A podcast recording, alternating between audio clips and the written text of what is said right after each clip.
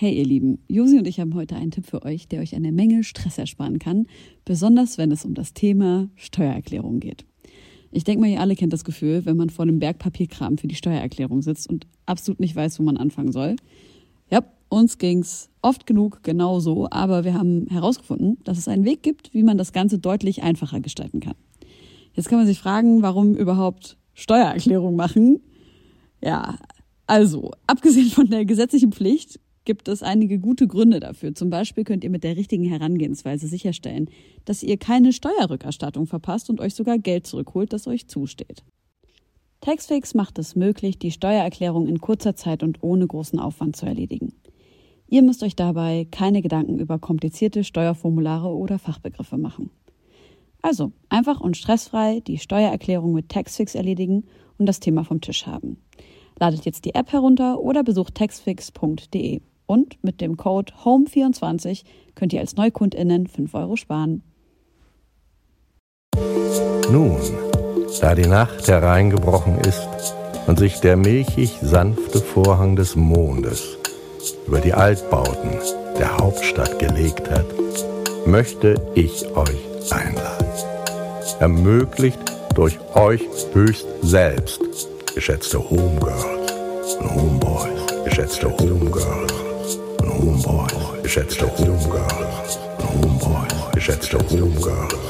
Liebe Freunde, ich ähm, heiße euch herzlich willkommen zu einer neuen Folge von Homegirls. Und wir haben heute einen Gast zu Gast, habe ich gut gesagt, bucht mich jetzt als Moderatorin, der seinesgleichen sucht, was ähm, Lyricism betrifft. Er ist einer der krassesten Rapper dieses Landes. Er schreibt die heftigsten Texte, die fast bei jedem Song genau den Zeitgeist treffen und irgendwie den ja, Nerv der Zeit.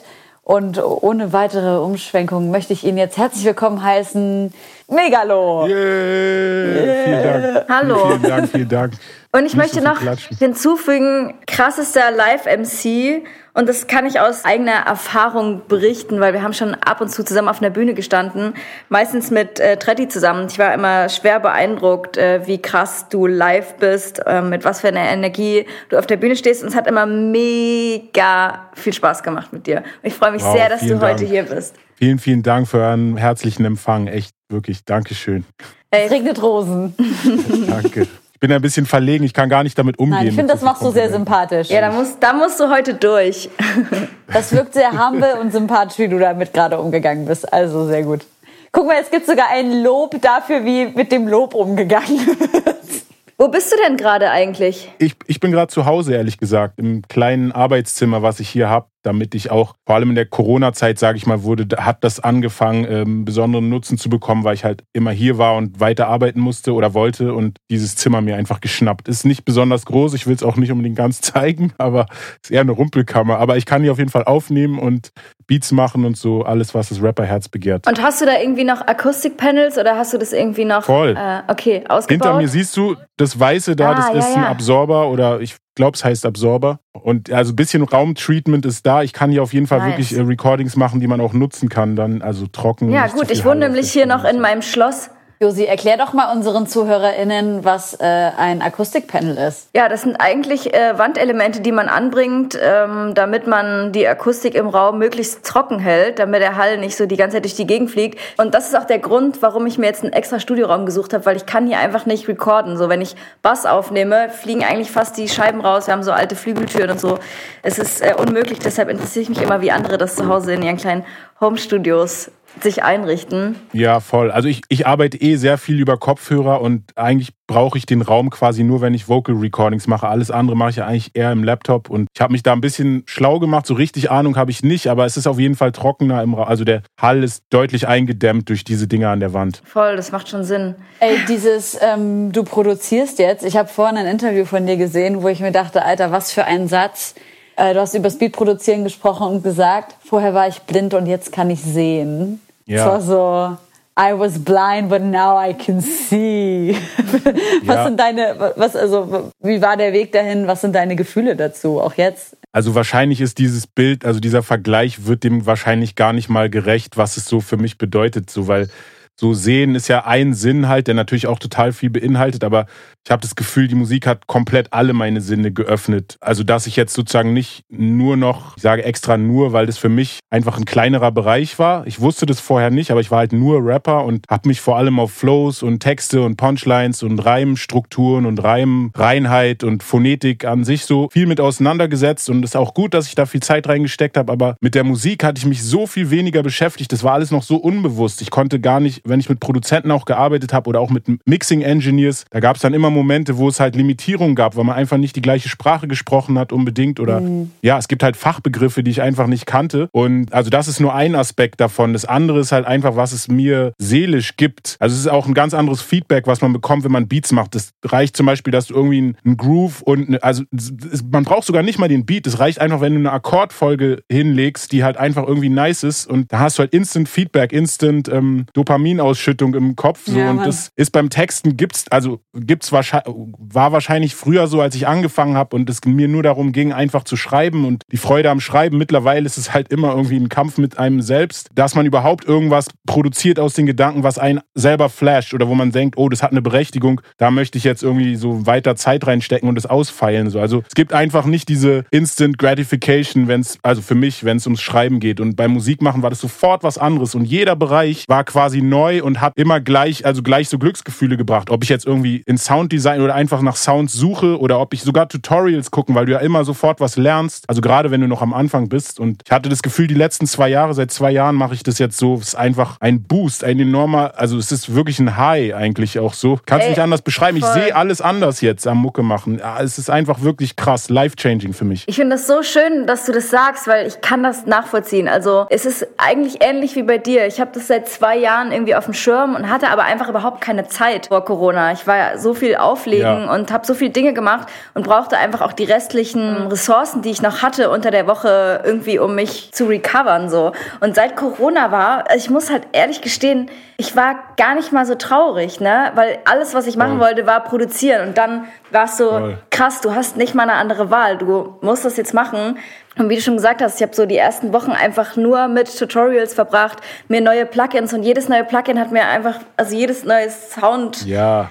Design, was ich irgendwie machen konnte, hat mir so krasse Glücksgefühle gegeben. Also ich hatte schon auch Downer, weil ich dann gemerkt habe, krass, das ist ein Prozess. Das kriegst ja. du jetzt nicht während drei Monaten so hin, dass du äh, alles irgendwie geil bauen kannst. Aber diese das Glücksgefühle stimmt. sind einfach viel krasser. Also ich bin, also ich weiß so unbedingt, dass ich das jetzt die nächste Zeit noch machen will. Es ist mega. Ich fühle mich so gut damit. Ja. Das klingt so, als hätte man so eine so einen Polly Pocket Baukasten und man kriegt immer wieder so neue Polly Pockets dazu und dann macht es halt immer mehr Bock damit zu spielen. Voll, voll. Geil. Und die Polly Pockets ja. reagieren auch untereinander und so. Also es ist halt, da kommt halt was zurück. Es ist eben nicht nur dieses, man selber setzt die Dinge, sondern die Musik, wenn sie dann zusammenwirkt, teilweise sind halt Ideen da, die hast du vorher nicht auf dem Schirm gehabt oder Sachen, wenn die einfach zusammenkommen, Bassline mit einer Melodie oder total krass. Und was ich auch noch dazu sagen wollte, ist, was ich glaube, was auch noch so wichtig oder so schön daran ist, man ist immer im Moment, wenn man ein Beat macht. Man ist immer so, okay, was ist jetzt gerade? Was verlangt der Beat jetzt gerade oder was möchte ich jetzt machen? Du denkst nicht an vorher und an morgen und das ist ja eigentlich quasi wie beim Meditieren. Also es ist, äh, glaube ich, ein sehr reinigender Prozess irgendwie so. Das ist so krass, das ist so eine Heilung, das ist einfach wirklich eine Glücksoase. Also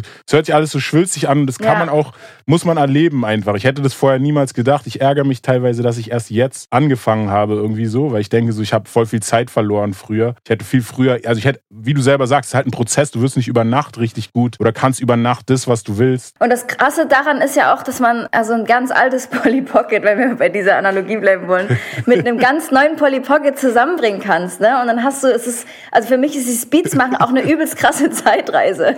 Wirklich noch nie hat das jemand mit Polly Pocket verglichen. Das ist so dumm. Also ich will auch dazu sagen, ich weiß nicht, wie es sich anfühlt mit Polly Pocket. Ich habe da keine große Erfahrung, aber ich glaube, so wie du das beschreibst, dass äh, ja. Also Polly Pocket ist der Shit. Ich kenne Polly Pocket, aber ich habe nie damit gespielt. So, ich kenne es nur aus der Werbung früher, wo ich Zeichentricks geguckt habe. Als Kind kam das halt immer Polly Pocket. Verstehe. Polly Pocket. Ey, aber das ist das, was du gerade gesagt hast, dass du dich ärgerst darüber, dass du damit noch nicht vorher angefangen hast. Ähm, tatsächlich war das so eine, eine, eine Sache, die mich so interessiert hat. Würdest du dir jetzt selber irgendwie vor zehn Jahren begegnen, würdest du dir jetzt sagen, ey, fang mal jetzt schon an mit Beat produzieren oder würdest du dir diesen Glücksmoment für in zehn Jahren eigentlich gerne aufheben wollen. Weil war ja schon auch echt ein ziemlich beschissenes Jahr. Also so ein bisschen Freude war ja eigentlich ganz geil, oder? Voll, voll, voll. Also ey, ist echt schwer zu sagen, weil natürlich alles, wo man seine Prioritäten hinsteckt, nimmt ja also macht eine andere Priorität weniger intensiv in der Bearbeitung. Und das heißt natürlich dann, wenn ich vor zehn Jahren angefangen hätte, hätte ich mit Sicherheit nicht so viel zehn Jahre lang dann noch weiterhin in die Texte gesteckt, auf diese Art. Ich wäre wahrscheinlich glücklicher gewesen, aber ich bin schon sehr froh, dass ich jetzt dieses Textlevel habe und jetzt sagen kann, okay, ich kann wirklich auch viel meiner Zeit, meiner kreativen Zeit nehmen, auch um mich auf die Beats zu fokussieren, weil so wenn die Idee dann da ist, wenn ich weiß, dass irgendwas mich catcht, dass da eine Vision kommt, es passiert halt nicht oft, aber wenn es passiert, dann kann ich ich auch so auf meine Erfahrung und das Handwerk auch zum Teil zurückgreifen mit den Texten. Also da soll jetzt auch nicht arrogant klingen, aber ich, ich muss dann auf jeden Fall nicht, also das Beat-Level ist halt noch deutlich darunter so und ähm, ja, deshalb ist es irgendwie auch schon geil. Vor zehn Jahren wäre es anders gewesen. Ey, ich hatte letzte Nacht so einen ganz weirden Moment beim Einschlafen. Ich habe ja echt keine Ahnung vom Produzieren. Das einzige, die einzige Berührung, die ich mit Produzieren habe, ist, wenn ich mit ProduzentInnen im Studio sitze und genau sage, ich möchte, dass das genau so klingt. Das lieben Produzenten, glaube ich. ähm, und gestern, gestern Nacht, so diese, ich hatte das Gefühl, das sind so die anderthalb Minuten, bevor ich komplett weg war, habe ich gefühlt so eine komplette Produktion fertig in meinem Kopf gehabt, der ich so voller Liebe auch zugehört habe. Und ich dachte mir in dem Moment, safe wirst du dich daran noch erinnern, wenn du aufstehst. Genieß es jetzt einfach, diese schöne Melodie und diese schöne Produktion in deinem Kopf zu haben. Und dann hab, bin ich eingepennt und habe geträumt, dass ich aufgewacht bin und einem Produzenten genau erklärt habe, was ich hören möchte. Und es perfekt funktioniert hat. Dann bin ich aufgewacht und dann habe ich alles vergessen. Scheiße, also du hattest eigentlich einen fertigen Track geträumt. Ist dir das auch schon mal passiert, Josie? Ich kenne das auf jeden Fall. Aber ich habe das eher also unangenehm in Erinnerung, weil ich habe dann so Zwangsgedanken.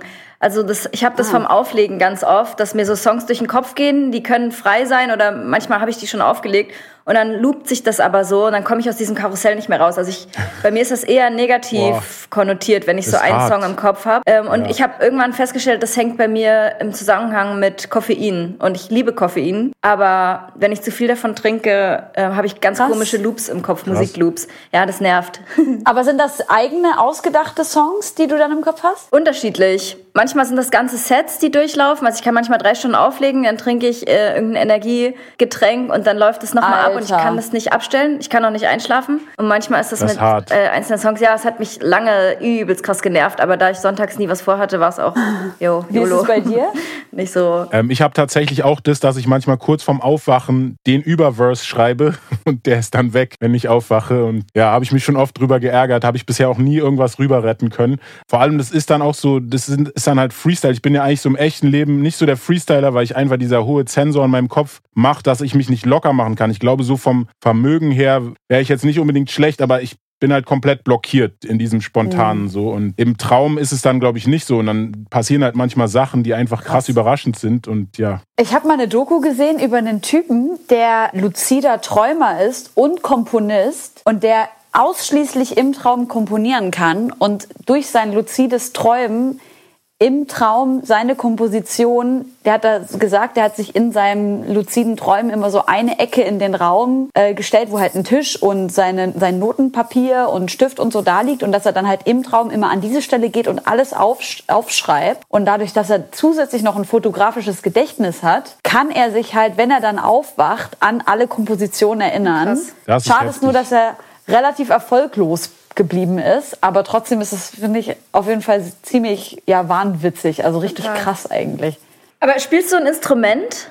Ähm, ich habe als Kind ein bisschen Klavier gelernt, hatte das Glück. Da ist nicht so viel übrig geblieben. Also ich kann jetzt keine Stücke spielen, so, aber ich kann auf jeden Fall die Noten, na, lesen würde ich nicht sagen, aber ich weiß ungefähr, in welcher Reihenfolge sie kommen und habe so ein bisschen so ein Grundverständnis einfach für Akkorde. Und aber das meiste tatsächlich habe ich jetzt einfach beim ja, mich auseinandersetzen mit dem Programm, mit dem Musikprogramm gelernt. Also einfach, ich glaube, man muss kein Instrument können, um irgendwie in so einem Programm ein Instrument zu programmieren. Natürlich muss man nicht, aber ich glaube, es ist auch nicht schlecht, um ein bisschen Nö, am, am Klavier zu jammen und nicht alles irgendwie mit der Maus einzuzeichnen.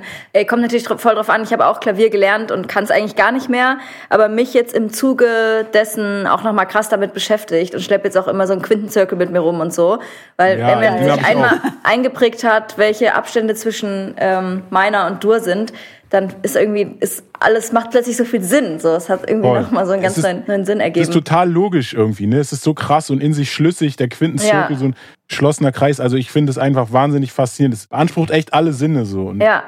Ähm, großartig. Arbeitest du mit Ableton auch? Ja, genau. Ableton seit zwei Jahren. Ich habe Musiker gefragt und alle haben eigentlich gesagt, dass Ableton, also Ableton ist so das Programm, mit dem die meisten Musiker arbeiten. Jetzt nicht technische, sondern halt eher die so schnell kreieren wollen und so. Aber ich meine, jeder muss seinen Zugang finden. Viele arbeiten ja auch mit Fruity Loops, mittlerweile Studio One und Serato, Sample, gibt es einige. Voll. Ich habe gerade am Wochenende ähm, auf dem Reeperbahn Festival ein Panel moderiert mit drei ProducerInnen. Da war Basasian, äh, Lia und Alecto waren da und wir haben auch, es war ein, äh, ein Panel für Kids, also bis 25. Ähm, Kids? ja, Oha. mein Freund ist halt selber kaum älter, aber egal. Genau, und wir haben halt einfach so darüber gesprochen, was man jungen Leuten auch so empfehlen kann, mit was man anfängt. Und ich war auch so, ey, Ableton ist für mich irgendwie das easieste zum, zum Reinkommen und dann noch ein paar Free-Plugins, eine MIDI-Tastatur ja. und dann ist es erstmal so safe. Weiß nicht, was würdest du sagen, womit man anfangen sollte, wenn man junger Producer ist? Ich würde auch sagen Ableton, weil ich glaube, dass du da, also du kannst sozusagen ganz simpel anfangen. Ich würde jetzt Ableton im Vergleich zu Fruity Loops zum Beispiel, Ableton und Fruity Loops sind, glaube ich, beides ganz gute Einsteigersachen, Absolut. aber ich habe das Gefühl, ich habe das Gefühl, dass Ableton, ich weiß nicht, wie ich es sagen soll, das ist dann schon irgendwie unverfälscht dann. Also ich will jetzt auch nicht Fruity Loops bashen oder so, aber ich habe das Gefühl, dass grundsätzlich man so mehr die ganze Materie auch versteht, wenn man sich mit ja. Ableton auseinandersetzt. Bei Fruity Loops kann man Sachen halt klicken die gute Sachen machen, aber du verstehst es dann trotzdem nicht unbedingt, was wirklich dahinter ist. So. Und genau, ich würde ja. schon sagen, Ableton ist so sehr nice. Voll, ist natürlich auch eine Geschmackssache. Gibt total viele Free Plugins auch. Ja, aber Ableton und Fruity Loops machen schon so mehr oder weniger das Gleiche. Also das Einzige, was Fruity Loops noch hat, ist irgendwie dieses, dieser Streifen da, wo du da Sequence reinklicken kannst. Aber das kannst du bei Ableton auch einfach machen in dem MIDI-Roll oder in dem Piano-Roll. Das ist jetzt voll der Nerd-Talk. So, aber das ist eigentlich genauso einfach. Und für beides gibt es enorm viele Tutorials und ja. Ja. Das ist auch ein guter Punkt. So, was, wo findet man viel Hilfe im Internet? Äh, und das, ja. ja, sehe ich auch so. Lass uns mal über die EP sprechen, die du rausgebracht hast, Hotbox. Hast du denn da schon ja. selber dran was mitgemacht und wie viel mehr Einfluss hattest du auf die Beats als vielleicht ähm, bei Regenmacher oder Alben, die du vorher gemacht hast? Ähm, also ich habe aktiv keine Beats gemacht. Ich habe jetzt bisher noch keine Produktion, die draußen ist von mir. Ich habe ähm, bei den Corner Raps habe ich so teil, aber das ist egal, das ist auch nicht so wichtig. Bei der Platte die, was anders war zu den vorhergehenden Platten. Also jetzt grundsätzlich, wenn ich überlege, das Album, was ich jetzt machen möchte, was bisher noch nicht rausgekommen ist, Hotbox ist ja quasi nur so eine Vorauskopplung aufgrund von Corona, da, weil, weil wir halt nicht live spielen können und ich mir dachte, ich mache doch jetzt kein ganzes Album und kann es frühestens ja, zwei Jahre später live spielen so und ja. deshalb die EP, weil man will trotzdem auch den Fans was geben und ich natürlich release auch sehr gerne Musik, das tut ja auch gut irgendwie dann der Austausch und das Feedback zu bekommen. Und aber eigentlich ist es halt Albummaterial. Und die grundsätzliche Herangehensweise an dieses Album war, dass ich sehr viel Musik gehört habe, sehr viel Inspiration vom Musikhören bekommen habe und dann eigentlich den Text auf diese Inspiration geschrieben habe. Also entweder ich habe halt einfach irgendwie den Text in die Luft, also ohne irgendwas mit dem Beat, den ich gehört hatte vorher, oder ich habe mir halt auf YouTube irgendwie so Type Beats, aber das habe ich eigentlich auch wenig gemacht. Hauptsächlich waren so die Prozesse, ich habe irgendeinen Song gehört, der mich geflasht hat, dann habe ich das Instrumental davon rausgesucht, wenn möglich, habe darauf dann den Song gemacht und das dann Ganyan Stallion gegeben. Und in manchen Fällen habe ich auch selber irgendwie, also Beats gebaut, das habe ich ja in der Zeit die ganze Zeit gemacht. Und interessanterweise ist dann am Anfang, wo der Beat so noch komplett roh ist, wo der noch gar nicht entwickelt ist, dann ist so ein Moment, wo das so andockt ans Schreibhirn, sage ich mal mhm. jetzt, und ich irgendwie mhm. teilweise Flashs bekomme und was schreiben will. Aber in der Vergangenheit habe ich dann halt, also jetzt fürs Album, für die, also zum Beispiel, was ist das, glaube ich, habe ich so gemacht. Oder für uns, nee, für uns. Ganz rudimentärer Beat von mir. Dann habe ich den Text darauf geschrieben und habe es aber nicht geschafft, den Beat fertig zu machen. Irgendwie war ich da noch nicht weit genug. Und dann ja wie gesagt, Ganyan Stallion rübergegeben und der hat halt einfach die absolut maßgeschneiderten Bretter drunter gebaut. Und absolut. ja, also es war eine super Zusammenarbeit. In der Vergangenheit haben wir oft so gearbeitet, dass ich von äh, Stallion Beats gepickt habe einfach. Und das ist dann immer so ein Entscheidungsprozess. Natürlich, man hört sehr viele Beats. Grundsätzlich beim Beatpicken ist halt immer dieses Ja, Nein, Ja, Nein. Und der Mensch ist halt begrenzt entscheidungsfähig und mich hat dieser Prozess einfach irgendwann wirklich nur noch ermüdet. So. Also, weil es ist halt, ja, es flasht einen halt einfach nicht alles. Es hat ja auch nicht mit der Qualität des Beats zu tun, sondern vielleicht auch, was man äh, unterbewusst gerade sucht oder und ähm, das sind halt alles so Sachen, da war ich mir nicht so richtig bewusst. Jetzt, wo ich Beats mache, gehe ich halt einfach dahin, wo mich mein Flow gerade treibt, so von der, ja. von der Musik her und dann kommt auch schneller was so textlich. Aber die Sachen, die jetzt draußen sind, da war ich einfach noch nicht so weit. Also ich würde sagen, auf dem Album, da wird schon was von mir drauf sein. Ich habe jetzt ein paar Sachen gemacht auch, die halt jetzt noch nicht released sind und es ist aber alles ein fortlaufender Prozess und genauso kritisch, wie ich mit meinen Texten bin, bin ich halt irgendwie auch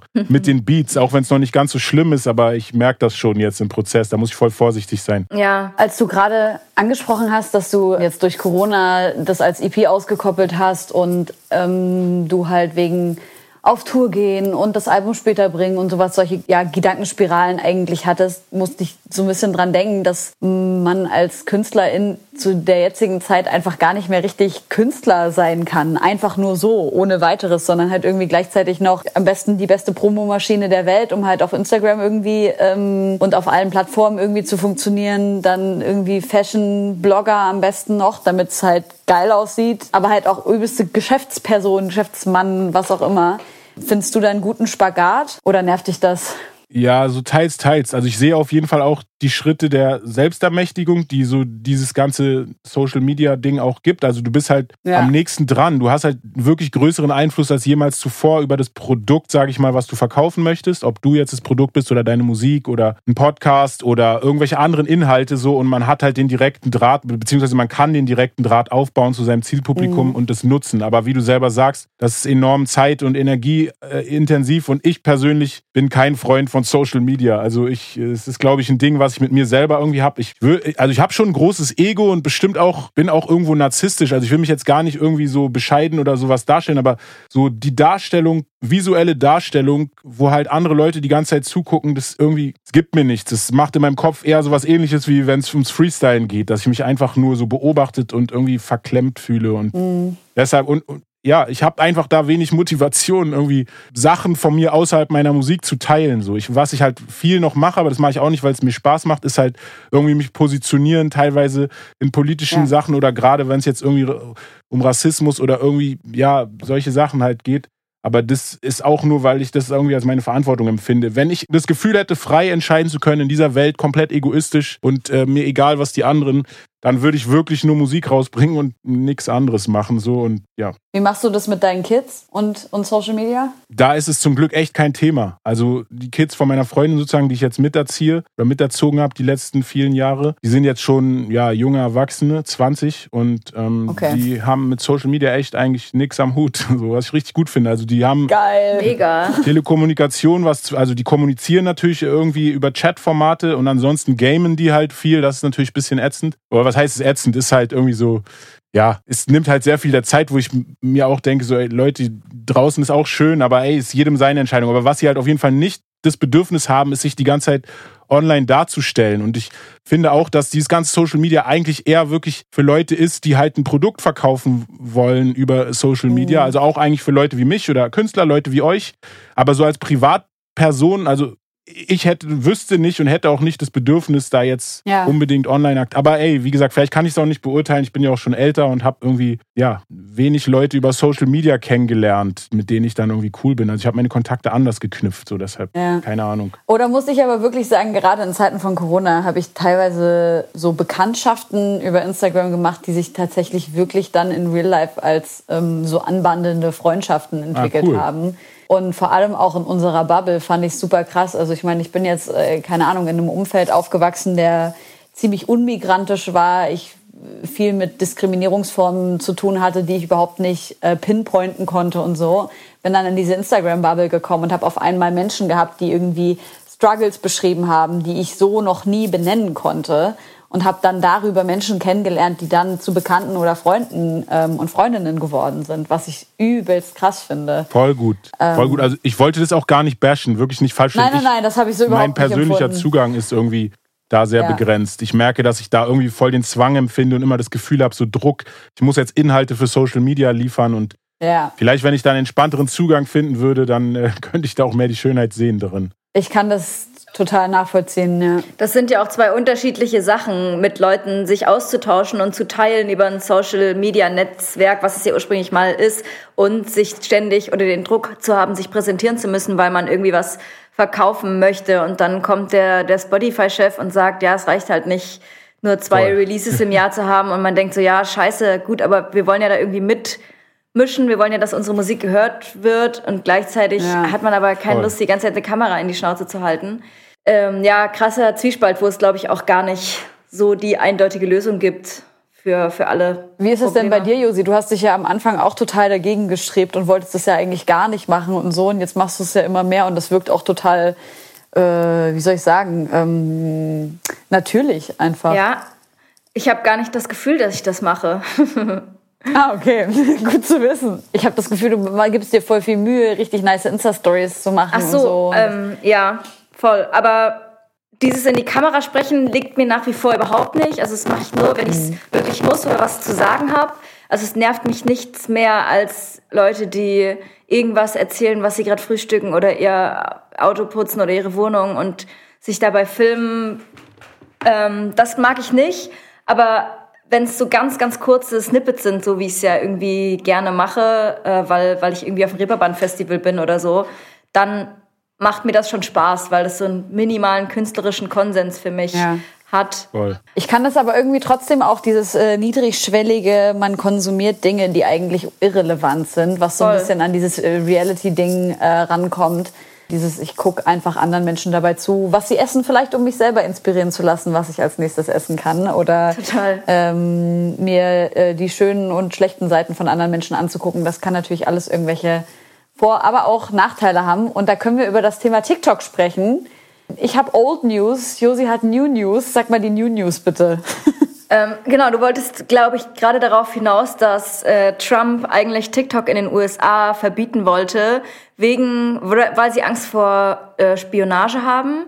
Es ist aber seit gestern, habe ich irgendwie News gesehen, da stand dann, dass er jetzt äh, sich auf einen Deal einlassen möchte mit TikTok, ähm, wo Walmart und irgendein Unternehmen von ihm äh, teilweise die äh, Datenrechtsbeauftragten in die USA verlegen. Also die kaufen Anteile an TikTok, damit der Algorithmus und der Datenschutz in den USA liegt.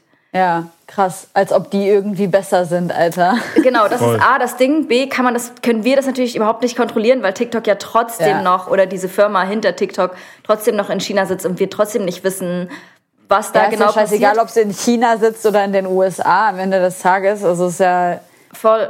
Das war nur ein Deal, damit Trump sein Gesicht wahren kann in der, weil er eigentlich da machtlos ist. Genau, er wollte eigentlich, ja, hier, eure Daten sind mir wichtig, suggerieren, aber alles, was passiert ist, ist, ähm, ja, wir wollen unsere Wirtschaftsmacht ausbauen. unfassbar. Und äh, ja, ich finde, das ist, also es ist alles schon wieder so offensichtlich, dass er sein, oder sein Image reinwaschen will, was halt Ja. überhaupt gar nicht funktioniert. Und ich habe am Wochenende auch schon wieder so viele äh, News gelesen von Frauen, die sich öffentlich dazu positioniert haben, dass er sie einfach belästigt hat. Und es juckt Ja. anscheinend keinen.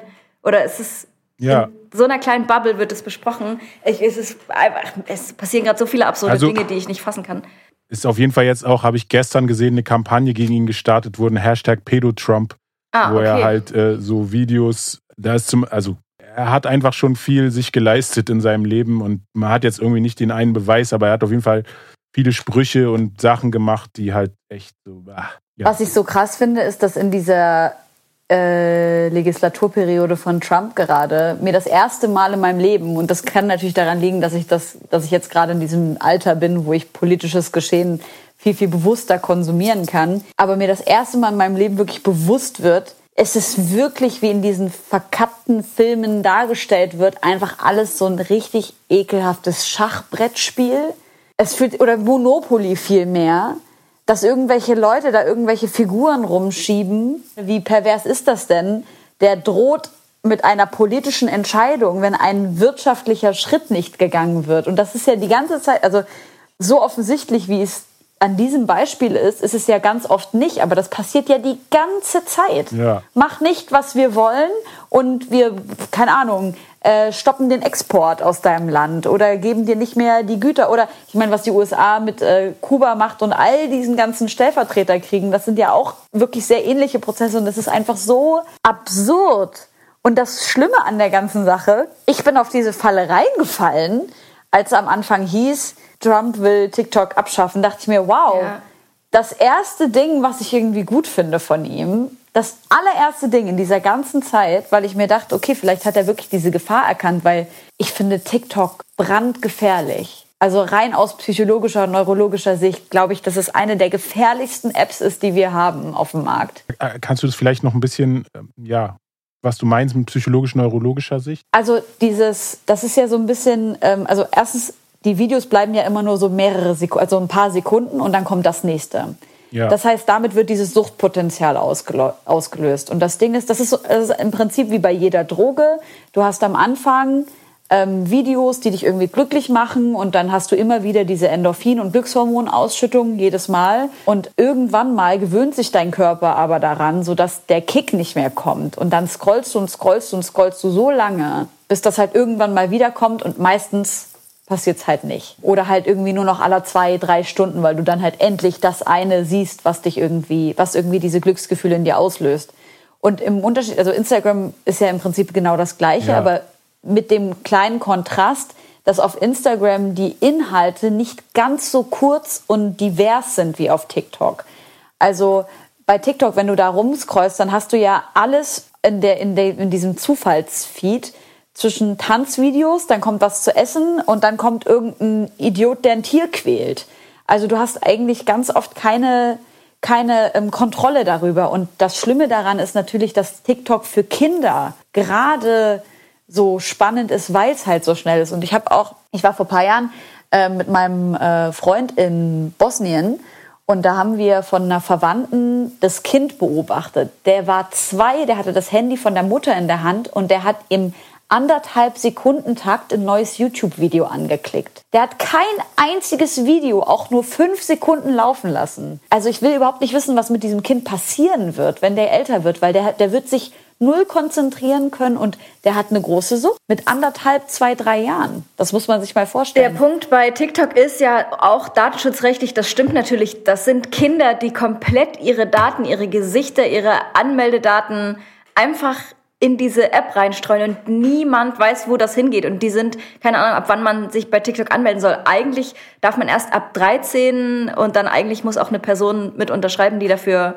haftet im Zweifel, ne? aber das passiert natürlich alles überhaupt nicht. Also ich finde es ja. auch wirklich äh, tricky, ohne jetzt so boomermäßig klingen zu wollen, ist glaube ich TikTok eher Fluch als Segen. Aber ich würde gerne, ja. weil ich das Thema sehr groß finde, gerade wenn man jetzt über Trump und so äh, riesen politische Themen spricht, äh, finde ich, ist hier der ja. Platz irgendwie gar nicht, weil wir die Zeit gar nicht haben, das jetzt so genau zu besprechen. Aber ich würde gerne in den USA bleiben und über Kanye und die Musikindustrie sprechen, weil äh, es gab ja Tweets, wo er auf seinen Grammy gepisst hat und meinte, wir sind alle Sklaven der Musikindustrie und er möchte oder hat alle seine Musikrechte und Lizenzen rausgekauft. Und das gleiche hatten wir ja in Deutschland schon am Anfang des Jahres mit äh, Kevin Colt, der äh, sich bei Sony rausgekauft hat für sehr, sehr viel Geld, weil er sagt, er findet es nicht fair, dass er seine Musikrechte abgibt bis ans Lebensende oder je nach Vertrag, was man unterschrieben hat.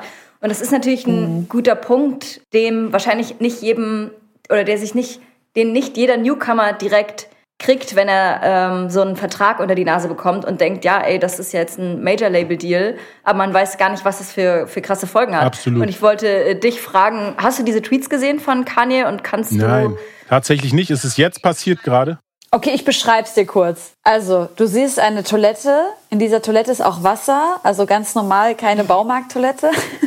In dieser Toilette ist ein Grammy, einer von 21 wohlgemerkt. Und äh, man sieht sozusagen äh, POV, wie ähm, Kanye auf seinen Grammy pisst. Und was hatte der da drüber? War das dieses All the Musicians will be free oder no, I'm not done yet, done war, yet oder Genau, sowas? einer von sehr vielen Tweets Genau. So, und ich dachte mir, ich möchte wirklich die einzige Frage, die ich hatte, ist, wer macht das sauber? Was? wirklich, das war ja, weil wer, wer ist die arme Scheißsau, die diesen Kack Grammy dann aus dieser Toilette rausnehmen muss und dir dann dann sauber macht? So, das machst du doch bestimmt nicht selber, du Assi. Nee. Das hat mich richtig wütend gemacht. Okay, verstehe ja. ich. Aber er hat natürlich auch mit einigen Dingen recht.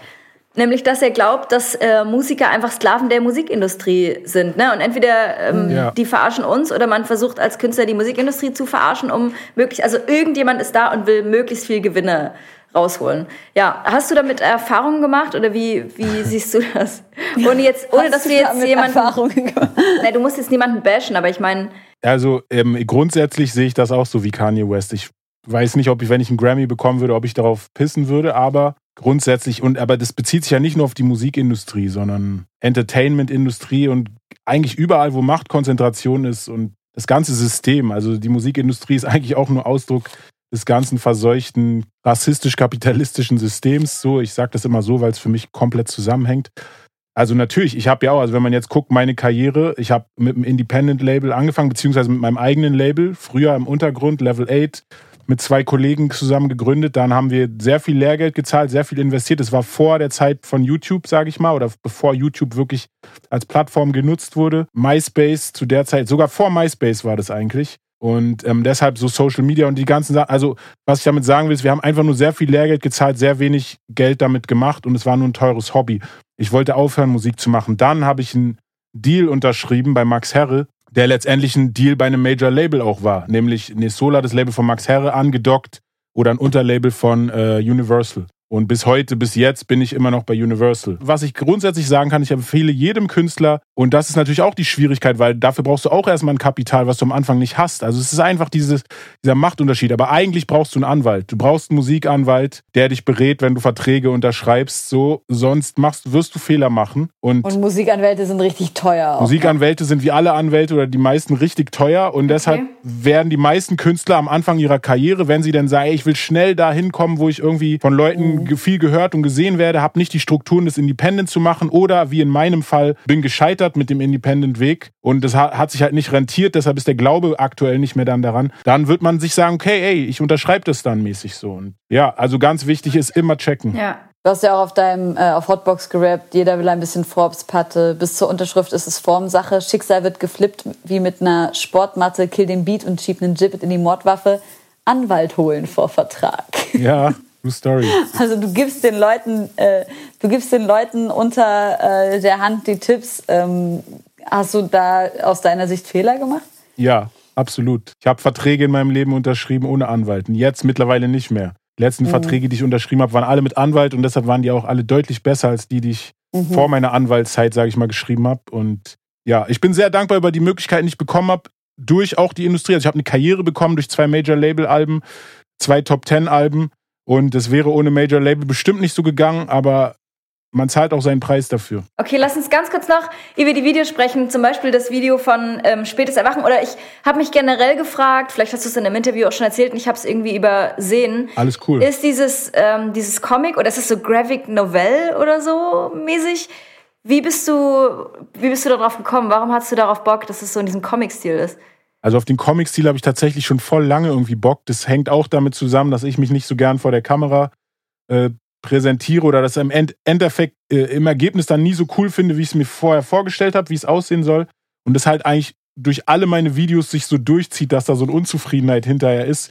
Und ich denke so, boah, irgendwie nicht so cool das Video und mm, so, auch wenn die Leute, die dieses Video gemacht haben, natürlich coole Arbeit gemacht haben. Aber es liegt halt an mir. Und ähm, dann war es jetzt wirklich so, auch wegen Corona, dass es halt klar war, okay, man kann jetzt nicht mehr so Videos drehen wie davor. Ich hatte ja Was ist das und Hotbox schon gedreht. Außer du bist Shireen David. Stimmt, die macht einfach, ne? Ja. ja, manche Leute können halt andere Moves machen als andere. Nee, also aber tatsächlich, da ist einiges zusammengekommen. So, Mayan hat dem, also ich bin auf dem Song von Mayan drauf mit der Schmidt, der heißt Monoton. Alter, und Mayan so hat kranker Song auch. Mann, was für eine Kombi. Sorry, aber wer hat solche Unfassbar Kombis? geil. Beat von Kilian und Joe ist einfach richtig Killer. Das ganze Ding feiere ich auch übertrieben. Und ähm, ich habe das Video tatsächlich erst, glaube einen Tag oder so vor der VÖ gesehen. Also es war überhaupt eigentlich keine Möglichkeit mehr darauf einzugreifen. Ich wusste, es wird ein Comic-Video. Ich hatte nichts gesehen. Und es war so ein bisschen so, oh Schiss, wer weiß, wie das wird. So, vielleicht müssen wir alles stoppen halt so. Und dann Krass. hat mich das so überzeugt einfach. Und es waren halt die Jungs, Overtune Studios, und ich war so, boah, Alter, wer sind die, die dieses, Foto, äh, dieses Video gemacht haben? Voll geil, ich will auch mit denen arbeiten.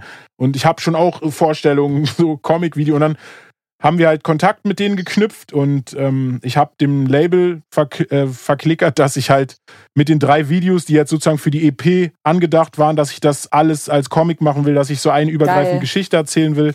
Und ich werde das Konzept rausschreiben und diesen Jungs das halt dann geben. Dann wurde halt rausgefunden, wie teuer die sind und im Endeffekt war das Ganze einfach eine komplette Win-Win-Situation aus meiner cool. Sicht. Ich konnte eine künstlerische Vision, die ich hatte, so zeitnah umsetzen und auf eine Art, wie ich es noch nie machen konnte. äh, ist jetzt nicht, dass ich alles da drin erfunden hätte in dem Video. Natürlich, die Jungs haben ihren, aber so die grobe Handlung der Geschichte kommt von mir. Und ja, ja habe ich mich auf jeden Fall extrem, das ist einfach eine Befriedigung als Künstler. Dann war es einfach auch finanziell noch, sage ich mal, eine schlauere Entscheidung. Und einfach, wie es ankommt bei den Leuten, ist auch nochmal eine andere Ebene, auch wie man sich als Künstler sozusagen, jetzt wieder der narzisstische Faktor, wie man sich sozusagen verewigt als Künstler, jetzt äh, zusätzlich noch als Comicfigur. Und irgendwie so. Ich finde auch, dass solche Sachen einfach so einen ganz anderen künstlerischen Wert haben, vor allem weil wir sowas ja auch eine Weile nicht mehr gesehen haben in der Rap-Welt, in dieser Form zumindest nicht. Spätes Erwachen erinnert mich ja trotzdem auch irgendwie thematisch, wenn ich das richtig verstehe, an das, was wir gerade auch so besprochen haben, ne? an Erwartungshaltung und Realität äh, des Künstlerdaseins. Und ähm, in diesem Video gibt's ja diese imaginäre Stadt. Ich weiß nicht, ist wahrscheinlich keine spezielle Stadt, oder? Nee, imaginär. Und ähm, da gibt's ja auch diese, diese Szene, wo du ähm, oder ihr in das Stadion fahrt und das dann halt einfach schon Schutt und Asche ist. dann guckt ihr euch dieses Video von krassen Konzerten und so an. Und ich habe mich da gefragt, ist das, ähm, ist das noch so ein Wish von dir, so große Stadien zu spielen oder generell, was man da im Video sieht? Oder wie, wie bist du darauf gekommen? Also die Stadionidee stammt tatsächlich nicht von mir. Also das Konzept, was ich für dieses Video gegeben hatte, war einfach, dass die Welt leer ist und so ein bisschen I am Legend mäßig, ich suche nach Überlebenden und am Ende genau. muss ich raus aus der Stadt. So diese, diese Details haben die Jungs gemacht und ich mhm. fand das halt alles super.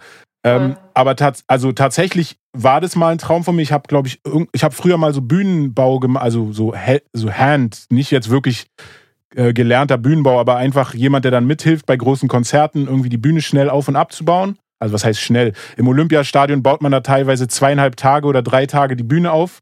Ich glaube, bei Rolling Stones und äh, Herbert Grönemeyer oder so habe ich da äh, gearbeitet. Und da, also Herbert Grönemeyer habe ich irgendwann mal gesehen im Olympiastadion, glaube ich, war das.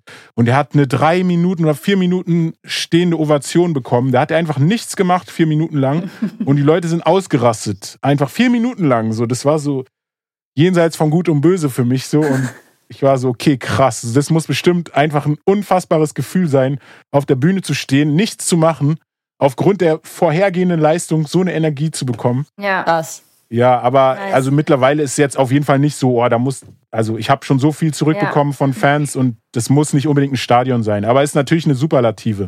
Voll, ey, mega, mega gutes Video. Ich habe das gestern nochmal zufällig mit äh, Alexander Barbian zusammen geschaut so und ich fand es äh, richtig, richtig nice umgesetzt kurz zu dem Video, wenn das okay ist, ich würde, also die Stadt zum Beispiel, die steht einfach für das System. Also die steht ein, aus meiner Sicht für das kapitalistische System, was ja. zum Kaputtgehen verurteilt ist. Und dieser Turm mit den Kabeln, vor denen mein kleiner Sohn, der drei ist, übrigens voll Angst hat. So, aber er will es immer trotzdem gucken und dann müssen wir das immer spielen. So die Kabel, Papa, die Kabel verfolgen uns und so. Also voll krass, hätte ich auch nicht gedacht vorher, ne? So sensibilisiert auch nochmal. Aber was ich eigentlich sagen wollte, ist, dass es ein Sinnbild für das System sein soll. Also nicht jetzt für eine Stadt steht, sondern quasi die Zivilisation, die diese Welt bevölkert, in, innerhalb dieses Systems, was uns eigentlich nicht weiterbringt als Menschheit, sondern an diesem Punkt nur noch Dinge kaputt macht und eigentlich nur dem System selber dient. Und genau das, diese Videos, Zombie-Modus ist zum Beispiel ein Video, was auf jeden Fall von irgendwelchen Verschwörungsgläubigen entdeckt wurde für sich und die wollen da ganz andere Sachen reininterpretieren in das Video, aber mir geht es wirklich um vor allem eine Kapitalismuskritik. Ja, ja, voll. Es ist so eine vorgezogene Apokalypse irgendwie, so ein sehr ja. dystopisches Bild. Ist auf jeden Fall krass, äh, ja, ich krasse mein, Einheit mit dem, mit dem Text. Ja, ja, und ähm, ja, bei spätes Erwachen ist es ja, also bei spätes Erwachen, das, was ich so geil daran finde, und es war auch nicht geplant, manchmal ist es einfach, wie Dinge zusammenkommen, ist so größer als man selber. Ursprünglich war ein anderer Song geplant für dieses Video. Mhm. Ich wollte einen ganz anderen Song machen mit einem Künstler, wo ich jetzt froh bin, dass ich diesen Song nicht gemacht habe, weil er sich danach auch äh, als Freund der Szene ge, äh, gezeigt hat oder der Community. Wollen wir jetzt nicht weiter darüber reden, aber nur kurz so als. Ei, ei, ei, ähm, genau, und im Endeffekt das ist dann. Xavier Feature. Nein, zum Glück war es nicht Xavier. Ähm, aber Nein, aber was ich eigentlich sagen wollte, der Song war gar nicht so introspektiv, der eigentlich dahin sollte. Und jetzt finde ich es ganz geil, weil der Song super introspektiv ist und es geht eigentlich um mich und meine innere Verfassung und den Umgang mit Depressionen oder depressiven Zuständen. Äh, und ähm, das Video zeigt so dieses nach außen hin quasi, also dieses Gefühl der Isolation, was man ja auch teilweise in der Depression hat, aber auf die äußere Welt übertragen so. Und das war sozusagen mhm. so nicht geplant. Das Konzept fürs Video mhm. stand, der Song war ein anderer und in dem Moment, wo Song und Video zusammengekommen krass. sind, hat sich für mich und auch für die Leute, die das Video gemacht haben, wir waren beide so, oh krass, da kommen Voll. plötzlich so Ebenen halt zusammen so und das finde ich ist auch total krass an der Kunst oder an der Musik. Ich kenne es nur aus der Musik, dass manchmal einfach, wenn Songs entstehen, da passieren Dinge, das hat man vorher nicht so geplant, das hat man nicht so gesehen und dann passiert es und es ist so alter, als ob da einfach eine Schöpfungskraft am Werk ist, die man halt nicht selber bestimmt, so die einfach Voll. größer ist so und das ist Was für Wahnsinn. eine geile Beschreibung einfach. Das ist einfach ein geiles Gefühl. Das ist ein Ja. geiles Gefühl, so das zu fühlen. So, da- ich krieg dann auch Gänsehaut davon, weil das fühlt sich dann plötzlich, kriegt das irgendwie eine Bedeutung, so die halt größer ist als man selber so. Und das fühlt sich halt Mhm. einfach gut an. Ja, ey, Shoutout Marian, wir werden das Video verlinken und den Song auf unsere Homegirls Playlist packen. Voll. Shoutout an die Leute, die es gemacht haben. Sagst du den Namen nochmal? Ja, Overtune Studios und äh, Frankenstone äh, Animation, äh, Graphics, also fürs, fürs Zeichnen und fürs Video alle. Overtune. Überkrass. Super Vielen krass. Dank. Ey Leute, ich glaube, wir müssen mal ein paar Songs auf die, äh, auf die Playlist hauen. Wir sind nämlich schon eigentlich so weit, dass wir die Sendung beenden könnten. Scheiße. Okay. Wir, wir, haben richtig, wir haben richtig einen weggeredet heute. Ähm, ja, ich hatte so von, von deinem. Was ist denn dein Lieblingssong von der neuen EP? Auch schwierig, aber hoch würde ich wahrscheinlich sagen. Hoch ist der Song, der so am meisten Laune für alle macht so und der mir halt auch einfach viel bedeutet. Es ist echt schwer zu sagen. Also ich würde sagen, Lehrer Spiegel und Hoch wahrscheinlich für mich persönlich. Ey, Lehrer Spiegel, was ist das für ein krasses Sample? Hat Ja. Canadian Stallion wahrscheinlich rausgepickt. Ähm, das ist, ja, Ganyan Stallion hat das gemacht, safe. Ja. Aber wir haben das nachgespielt, ne? Also das ist nicht mehr das Ah. Original-Sample. Da Ah, ist okay. nichts mehr vom Original-Sample, was drunter liegt. Crazy. Sondern Shoutout an Roberto Di Gioia, einen der krassesten Musiker, die dieses Land hat. Der kann halt alles und der hat so die Ästhetik von diesem Sample komplett umgesetzt. Und Shoutout an Fetsum, Fetsum, der einfach dieses, also die Stimme halt, was ein wesentlicher Teil des Samples war, perfekt und besser umgesetzt wow, hat. ich im fall auf all deine kleinen Tricks rein, Mann. so, ja, Hm. übelst krasses Sample, krasses Video. Ja, hat alles gar nicht zusammengepasst, ist gar kein Original-Sample. Äh, wir, wir konnten es nicht klären. Tatsächlich waren wir so ehrlich und wollten das Sample halt klären, um einfach hinterher keine Probleme zu bekommen. Ja. Und die waren so dreist und teuer und dann war es so, es war unklärbar dann einfach. Und was uns dann Ach, blieb, shit. war das sozusagen zu interpolieren, also nachzuspielen und dafür musst du dann auch Rechte abgeben und Ja. irgendwie was abgeben, aber nicht so krass. Halt. Also wir haben jetzt ein paar Ja. Rechte abgegeben, aber es hat uns jetzt nicht das Leben gekostet quasi. Ich würde gerne für uns auf die Playlist legen, ähm, weil ich äh, sowohl deinen als auch Gringos Part einfach super, super krass finde. Yes. Hab mich aber, bevor wir es drauflegen, ich würde gerne von dir wissen, weil das war mir irgendwie nicht so ganz klar, weil in deiner Geschichte ist ja eigentlich auch so dieses auf ein französisches Gymnasium gegangen sein. Das klingt alles so ein bisschen so, alles so voll clean. Und dann in, in der, in dem, in dem Song erzählst du so die Story von auf der Straße ticken und wie, wie hart es war und wie viele Dinge passiert sind, die quote unquote deine Mutter so nicht für dich wollte, so. Ähm, wie viel ist da Kunstfigur und wie viel ist in deiner Musik du tatsächlich? Also meine Mutter hat nie über irgendwas Bescheid gewusst. Ich sage, unsere Mütter wollten sowas nicht für uns, weil ich weiß einfach, wenn, also ich kenne ja meine Mutter und also das Schlimmste für sie wäre gewesen, wenn die Polizei mich mal nach Hause gebracht hätte oder schlimmer halt in diese Richtung so. Also es war klar, dass egal was auch immer ich jemals mache, ich darf mich einfach nicht erwischen lassen. So das, das habe hab ich auch mal in einem anderen Song gesagt. Die Regel Nummer eins ist, lass dich nicht erwischen. Das ist grundsätzlich die Regel Nummer eins, aber mit meiner Mutter ist nochmal, also ich habe mehr Angst vor meiner Mutter als vor dem Staat, auf jeden Fall. Oder zumindest Bis gehabt. heute? Ja, ich meine, heute ist eine andere Situation. So, ich lebe jetzt mein eigenes Leben und habe Familie und da ist auch unser Verhältnis irgendwie anders geworden. Aber bis heute, sage ich ganz ehrlich, weiß meine Mutter nicht, in welchem Umfang ich zum Beispiel mit Kräutern äh, zu tun hatte und habe. So auch jetzt nur als reinen Konsum, sagen wir jetzt Ja. einfach mal so. Ja. Weiß sie nicht, weil, ähm, und ich weiß, dass sie den Podcast zum Glück nicht hören wird, deshalb kann ich darüber jetzt hier offen sprechen. So. Also sie hört, sie konsumiert grundsätzlich da nichts äh, in irgendeine Richtung, so deshalb bin ich einfach Ja. safe und kann jetzt hier locker reden und äh, Und gibt Stress? Aber tatsächlich- Gäbe es Stress, ja? ja, ja, ja, ja, es, also es, ja. Also es, wie gesagt, es gibt dafür, wenn ich Zigaretten rauchen würde, gäbe es Stress. Ey, bei Wenn mir meine auch. Mutter denken, wenn meine Mutter denken würde, ich trinke Alkohol, gäbe es Stress. So, all das sind I Dinge. love it. Für sie ist Marihuana fast auf Level wie, also keine Ahnung. Danach kommt Heroin so ungefähr halt. Also, es ist auf jeden Fall. Ich liebe deine Mutter, deine Mutter und ich werden Friends. ich glaube, ich werde Aber- genau so eine Mutter einfach.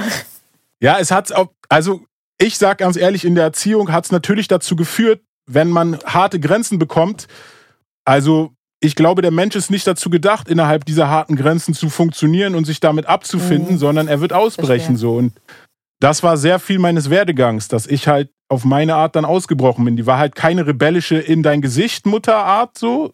Gab es natürlich ja. auch Momente des Ausbruchs und so Sachen, aber das meiste, was ich einfach, ich habe einfach gelernt, jemand zu sein, der einfach ja wie so ein Parallelleben hat. Und das habe ich auf viele Bereiche angewendet, dieses Erlernte so. Und ähm, ja, ich bin in Morbid aufgewachsen. Ich habe auf jeden Fall ein Umfeld lange Zeit gepflegt, auch und auch selber ich war jetzt kein Großdealer. Also das kann ich auf jeden Fall sagen. Ja. Ich war kein Großdealer. Ich habe irgendwie nicht jeden Tag Packs vertickt oder sowas. Aber ich rede, also grundsätzlich ist mein Anspruch in der Musik und in der Kunst nicht von irgendwas zu quatschen, wo ich keine Ahnung habe. So. Und mhm. deshalb ist so ein bisschen, ich bin so ich versuche in dem Song jetzt nicht als Akteur aufzutreten, sondern mehr als so eine Art Hood-Reporter, der halt Sachen gesehen hat und auch teilweise vielleicht Sachen gemacht hat, aber vor allem einfach eine Beschreibung der Situation. Und ich rede da halt ja. nicht für mich, sondern einfach für alle, die quasi in so einer Situation sind. Ich hatte Glück, meine Eltern sind jetzt nicht irgendwie Unterschicht aufgrund der Bildungssituation. Die sind halt beide gebildet und Morbid ist aber dennoch ein Arbeiterviertel und wir hatten nicht viel Geld. Und also ich hatte jetzt nicht alle Chancen aufgrund dessen, aber natürlich mehr Chancen als jemand, der aus dem Haushalt kommt, der keine Bildung hat. Aber das hat halt dazu geführt, dass ich so ein bisschen beide Seiten kenne. Ich habe gleichzeitig einen guten Bildungsweg durchgemacht,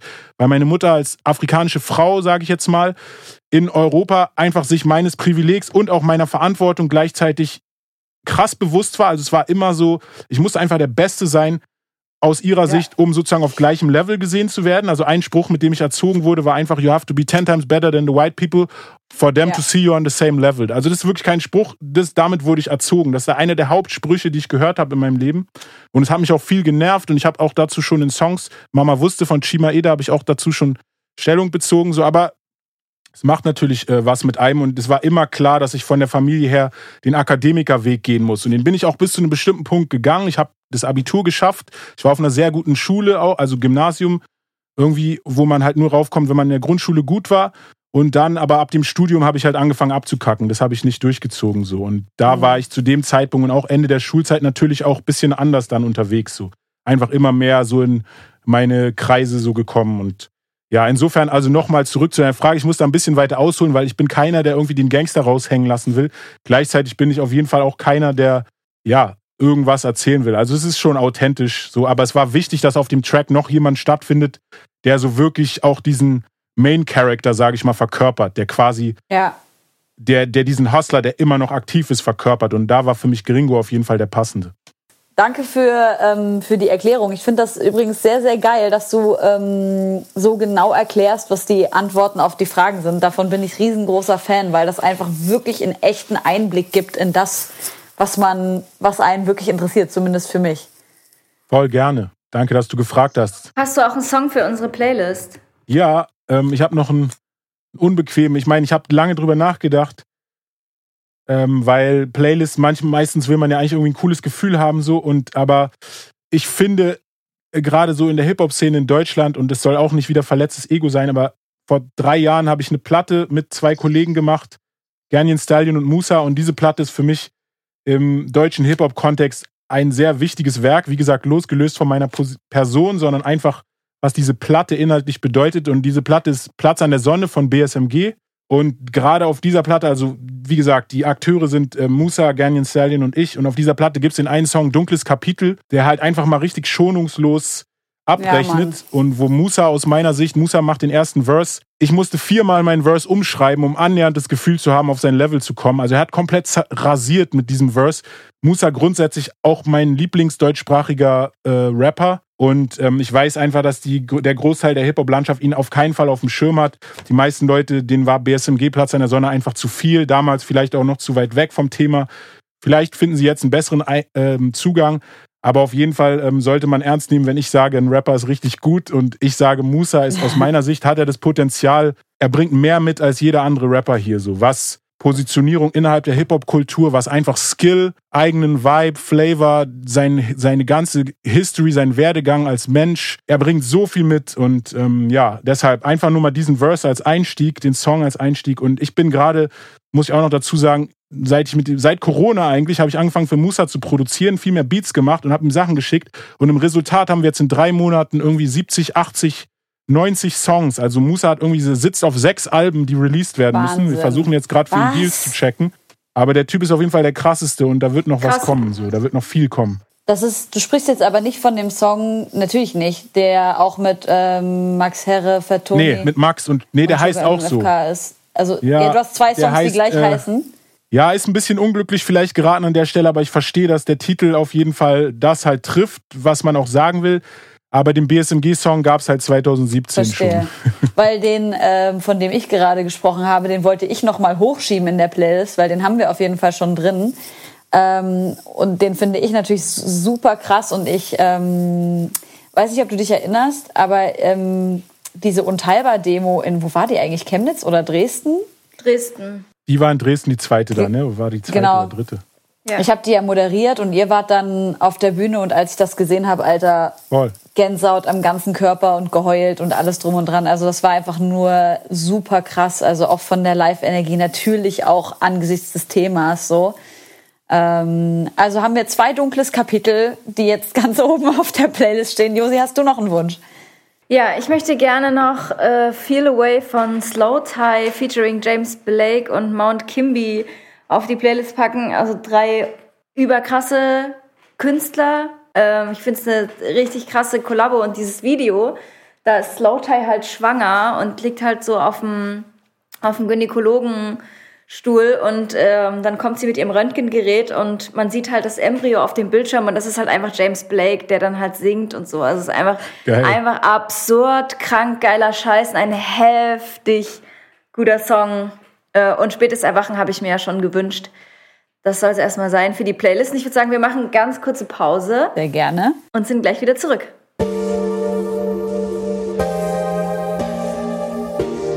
Diese Folge ist gesponsert von Dell und dafür habe ich vor ein paar Wochen angefangen mit dem XPS-Laptop, den die mir zugeschickt haben, zu arbeiten, um ihn zu testen. Und ich muss sagen, ich hatte damit einfach nur Fun, weil ähm, der Bildschirm ist übertrieben scharf, die ähm, Farben sind sauschön und endlich macht ein Laptop genau, was ich will. Er ist ziemlich stark und macht mir keine Probleme, wenn ich jetzt so Mucke und Filmspuren gleichzeitig schneide. Ähm, das fühlt sich sehr gut an, nachdem ich vorher gefühlt zehn Jahre mit einem prähistorischen Stein gearbeitet habe. Also kann ich nur empfehlen. Und jetzt kommen wir zurück aus der Pause. Megalo ist immer noch zu Gast. Und du hast vorhin gesagt, dass du am Tag, da ging es um die Beat-Entscheidungen, nur beschränkt entscheidungsfähig bist oder der Mensch am Tag einfach nicht Ja, mehr als eine bestimmte Anzahl Entscheidungen treffen kann. Ne? Habe ich das richtig verstanden? voll. Voll. Und äh, ich habe dazu mal was Spannendes gelesen und das ist jetzt hier der kleine Wissenschaftsfact. Kurioses aus der Wissenschaft. Aka X-Faktor, das Unfassbare. Ähm, es wurde mal eine Studie gemacht in Lübeck, bei der am ersten Tag eine Personengruppe das gleiche gefrühstückt hat und danach eine Entscheidung treffen sollte. Und am nächsten Tag hat eine Personengruppe mehr Kohlenhydrate gefrühstückt und die andere mehr Proteine als Kohlenhydrate. Und die Gruppe, die mehr Kohlenhydrate gegessen hat, hat ähm, sensibler auf unangenehme Entscheidungen reagiert. Also da ging es zum Beispiel um eine Entscheidung, ich weiß nicht, vielleicht könnt ihr das jetzt auch mal treffen. Dir gibt eine Person, oder eine Person hat irgendwie 10 Euro und sie könnte dir 2 Euro geben und sie behält 8 oder sie gibt dir nichts und ihr bekommt beide nichts. Was würdet ihr sagen? Zwei und acht. Da hat doch jeder wenigstens was. Und Helene, du? Also ich merke, es ist die, eine dumme Entscheidung, aber ich habe lieber, dass beide gleich wenig haben. Also ich, hab, ich, ich brauche ein bisschen Gerechtigkeit. Und was habt ihr gefrühstückt? Ich habe heute... Gar nichts. Ich hatte Wasser, ein, Glas Wasser eine, getrunken. eine Handvoll. Erdbeeren, eine Avocado und eine Banane. Okay, weil also diese Studie jetzt oder dieser Test besagt, umso mehr Kohlenhydrate man isst, umso weniger äh, Tyrosin hat man im Körper und das ist für zum Beispiel Dopamin verantwortlich, also so ein bisschen für gute Laune. Und wenn man mehr Kohlenhydrate isst, ist man halt ein bisschen sensibler und nicht so locker und easy im Entscheidungen fällen. Das besagt diese, diese Studie. Und das fand ich eigentlich. Ja, ich hatte ja mehr Kohlenhydrate als Megalo heute. Auf jeden Fall. Ordentlich viel mehr. Also das ist genau der Punkt, dass du diese ungerechte Entscheidung, äh, die ja eigentlich schon ungerecht ist, abgelehnt Ja. hättest, hättest ne? dass Ja. du, dass Voll. einer 2 und 8 kriegt. Die Studie ist bestätigt, Leute. Das ist hier die Oxfordsche Also- Homegirls Auskopplung. Also grundsätzlich Ernährung ist einfach ein super wichtiger Faktor. Das glaube ich halt auch. Also sowohl für Entscheidungen als Safe. für alles andere. Es ist schon, wir sollten immer mehr auch darauf achten. Es ist auch was, was sich bei mir jetzt in den letzten Jahren verändert. Also ich habe eigentlich mein Leben lang super gerne Fleisch gegessen, enorm viel Fleisch gegessen, wenn ich konnte. Und ähm, irgendwann ging es einfach nicht mehr. Ich habe einfach auch gemerkt, dass also sowohl natürlich Gedanken, die man darüber hat, so hat, also es ist einfach ein Lebewesen, was stirbt und dafür leidet, dass man das jetzt essen kann, aber zusätzlich dazu auch einfach gesundheitlich, körperlich und also ich glaube, da ist total viel dran. Mit Kohlenhydraten und Proteinen ist natürlich auch nochmal ein sozusagen Teilbereich davon, aber ich glaube grundsätzlich so auf die Ernährung achten und ähm, ja, weniger industriell schon fertig verarbeitete Prode Projek äh, Produkte, weniger Fleisch und so, das ist schon auf jeden Fall sehr gut. Weniger Industriezucker unbedingt. Industriezucker ist eines der unerkanntesten Probleme auf jeden Fall in der Ernährung. Größte Sucht auch. Größte Sucht, Voll. die wir alle haben Legale seit Droge. Kindesalter. Komplett legale Droge, die Heftigste, schlimmste Droge. Leuten auf jeden Fall schadet. So. Also das schadet wirklich Leuten so. Und Ey, ein Familienmitglied war äh, die letzten Wochen im Krankenhaus und ich habe äh, die Person jeden Tag besucht und Alter, ich habe gesehen, was diese Menschen dort zu essen bekommen in einem Krankenhaus. Du Ja. wirst bescheuert, Ja, Alter. das ist Statt das einfach Schlamm. mal dieses, also Alter, ohne Scheiß, das ist doch most basic knowledge. So Essen ist Medizin. So, Alter, morgens und abends Ja. Brot, Brot, Brot, Brot. Äh, hier verarbeitster Kochschinken, Presswurst, äh, Marmelade, Butter. Also wirklich der größte Scheiß vom größten Scheiß. Ja. Dann irgendwelche ange, ange vorgefertigten Soßen mit Zucker zum Mittagessen, zu irgendwelchen schweren Kohlenhydraten, dazu Fleisch Voll. und so. Also Finde ich auch krass. Äh, so krass. Und dazu noch, äh, ich habe in dieser, in dieser Studie, die damit äh, über das kohlenhydratreiche Frühstück gemacht wurde, haben die auch in Strafvollzugsanstalten ähm, Nahrungsergänzungsmittel in Form von äh, diesem Tyrosin, also so eine Aminosäure, dazugegeben. Und das hat bestätigt, dass die Kontrollgruppe, ich glaube insgesamt 50 Prozent weniger Gewalt in den Folgetagen ähm, Unfassbar. zur Folge hatte. Ja. Und dass Wie man krass. durch die Ernährung in, wie du schon sagst, in Krankenhäusern oder in Gefängnissen auch beeinflussen kann, wie gestresst die Leute auf Problemsituationen reagieren. Und es hat sich aber trotzdem nichts geändert. Also Unglaublich, Alter. ja, das Problem ist, es ist halt auch einfach Teil der Kapi also des kapitalistischen Systems. Das Gesundheitswesen, das Gefängnissystem ist auch eine Industrie. Da wird halt Ja, verdient, voll. da müssen die Kosten minimiert werden und das ist das Voll. halt so. Dann Völlig senken die abgefahren. halt überall die Kosten, da leidet natürlich dann auch die Ernährung drunter. Es ist ein Trauerspiel, also es ist wirklich, ja. Wir sollten uns alle auflehnen. Stell dir vor, wir machen so eine riesen Demo vor den Krankenhäusern. Aber ja, Alter, das wäre Ja. doch mal. Die denken sich ja, ach, das sind ja nur zwei Wochen, aber Dicker, wir sind da zum Heilen und ihr gebt uns Müll zu essen. ja, ich muss mir nur so vorstellen, wie der Krankenhausmüll einmal ausgeleert wird durch einen Mixer in den Backofen und dann das wieder stimmt, absolut wichtiger äh, an dein Bett. Punkt. Einmal geilen Nuggets. Auf jeden Fall, es gibt nur Schlamm. Man sollte sich da von seinen Verwandten Essen mitbringen lassen. Ey, ich möchte jetzt gerne das Freundebuch ausfüllen mit Megalo. Ich hab, halte es hier in meinen Händen. Helene und ich über einem Bündel von Geldscheinen umrandet von Delfinen und Blitzen. Okay. Ach echt? Nein, das ist Wirklich? Memphis, Mann. Josi ist der Teppich. Was? Ich, Meine erste Assoziation war Teppich, wie bist du Aladdin, als ich das gerade gesehen keine Warum bin Ahnung, so von weitem. Glaubst du der Teppich? Na, weil ich auf dir bin. Gibt's nicht irgendein Du trägst mich doch. bei Aladdin, was ich sein kann? Du bist der Geist, Apu, Teppich. Ja, das bin ich nämlich. das bist du. Ähm, ich erinnere mich nicht mehr an die Geschichte. Ich bin der böse Onkel. Der böse Onkel mit dem langen Spitzbart. Gut, haben wir da, diese Frage auch geklärt. Kommen wir zur nächsten.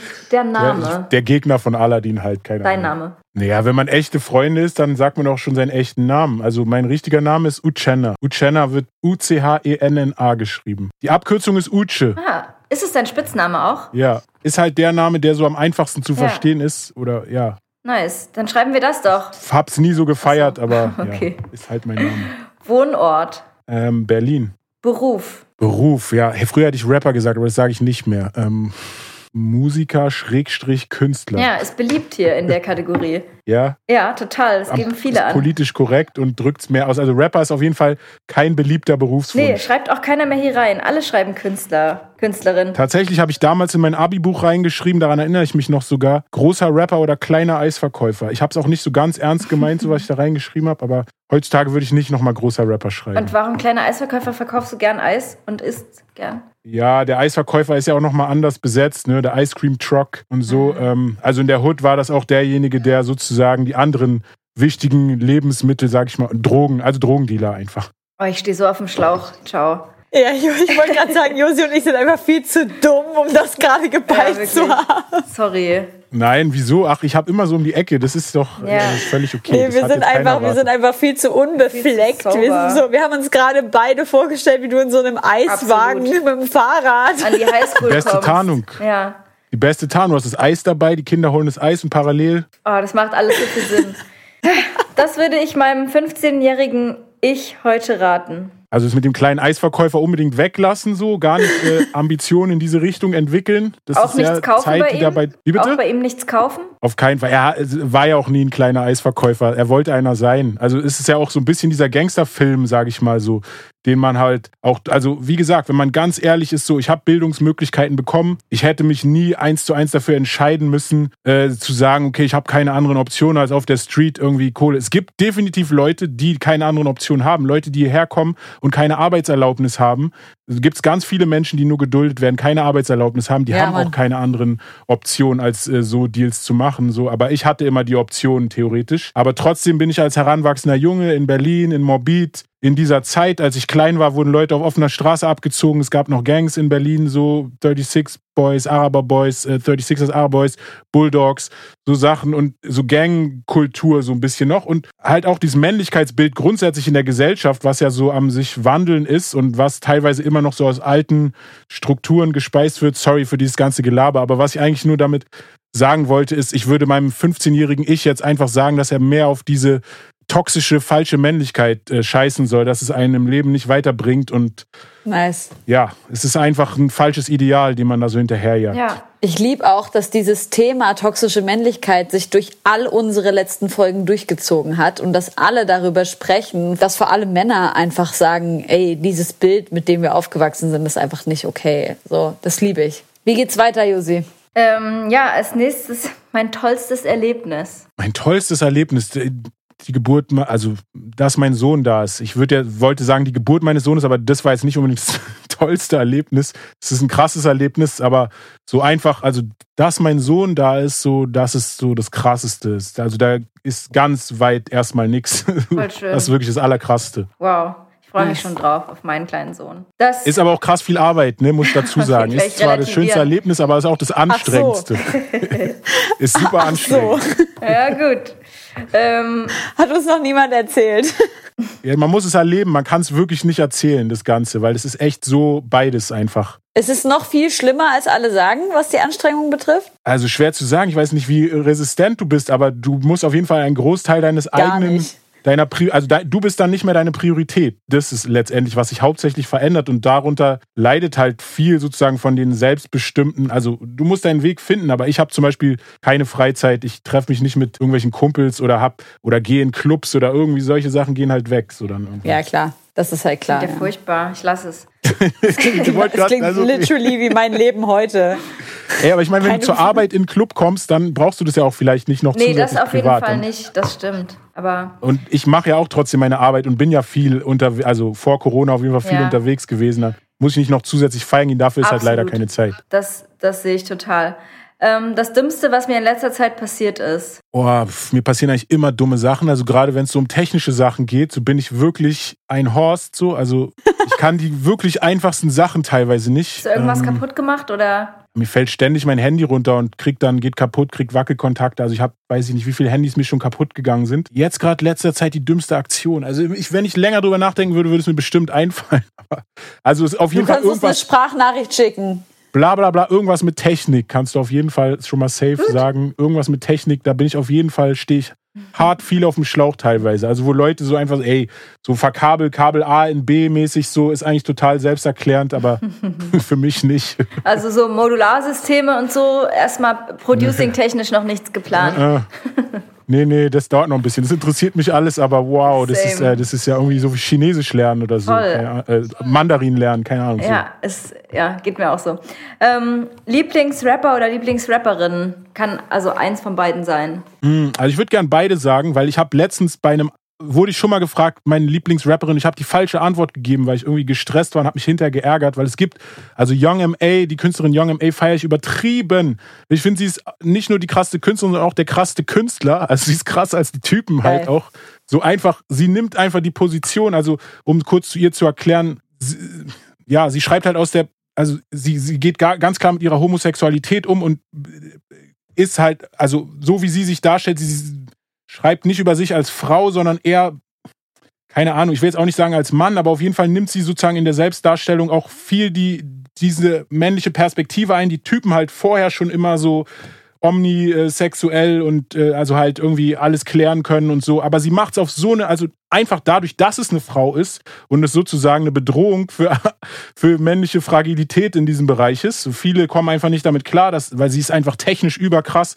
Sie kann, hat den Zeitgeist, bedient alles, so hat eine übertrieben gute Haltung ja, es ist ihr einfach alles egal. Also sie sagt die Sachen und ich feiere sie einfach von allen Aspekten, was sie verkörpert in dieser Zeit. Aber ich kann auch verstehen, dass man jetzt vielleicht als Frau oder grundsätzlich nicht von jeder Female Rapperin erwartet, unbedingt diese Rolle einzunehmen. Das ist vielleicht auch für mich mit meiner männlichen Prägung in diesen Klischee-Rollen sozusagen auch nochmal eine interessante Aufarbeitung gewesen. Aber ich finde sie einfach vom künstlerischen Anspruch, von ihren Songs, ja, technisch ist ja bei mir immer ein sehr wichtiger Faktor, finde ich sie super stark.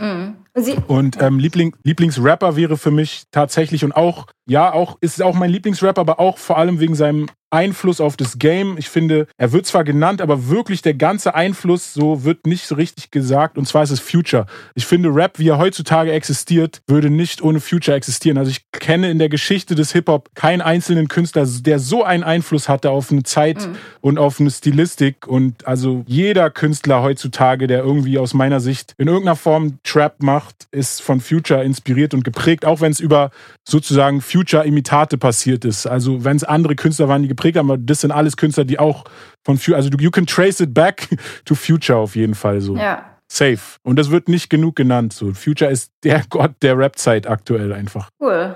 Also wird zukünftig nicht mehr von Madlib inspiriert sein, sondern von Future, zumindest als Blaupause wird man davon sprechen. Madlib, ja, äh, Madlib, hast du gesehen, der macht, der macht Beats auf dem iPad.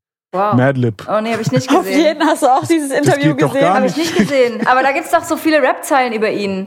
Sag mir nicht, wie Voll. für ein, ähm, nee, habe ich nicht gesehen. Ich bin Was für ein kein Fan. Interview. Madlib hat so ein, Madlib, ich weiß nicht, ob er das getwe getweetet hat oder das in dem Interview gesagt hat. Auf jeden Fall hat er sich lustig gemacht über, über Producer, die sich halt ultra viele Gadgets kaufen und halt voll viel Geld ausgeben. Der sagt, I produce my whole album on the iPad. Aber auch einfach. geil. Finde ich erstmal. Ja. Voll. Warum nicht? Man muss auch mit der Zeit gehen. Man, man muss auch mit der Zeit gehen, aber für mich hat es das so ein bisschen entmystifiziert, so, weil ich hatte Madlib nie gesehen vorher. Für mich war das so, das ist der Papst aus dem echten Hip-Hop. Ja. Tatsächlich habe ich mal eine Beat-CD von dem bekommen über Umwege. Ich habe jeden Beat abgelehnt. Also es waren so 52 so kurze Skizzen, so eine Minute lang. Das ist halt, Really? der macht halt so brachiale Skizzen, die sind nicht irgendwie für den Künstler gedacht, sondern sind halt sein künstlerisches Schaffenswerk Okay. und entweder man feiert es oder nicht. Und mit Freddie Ja. Gibbs, finde ich, macht er super Sachen so auf jeden Fall. Voll. Und grundsätzlich will ich ihm gar nicht absprechen.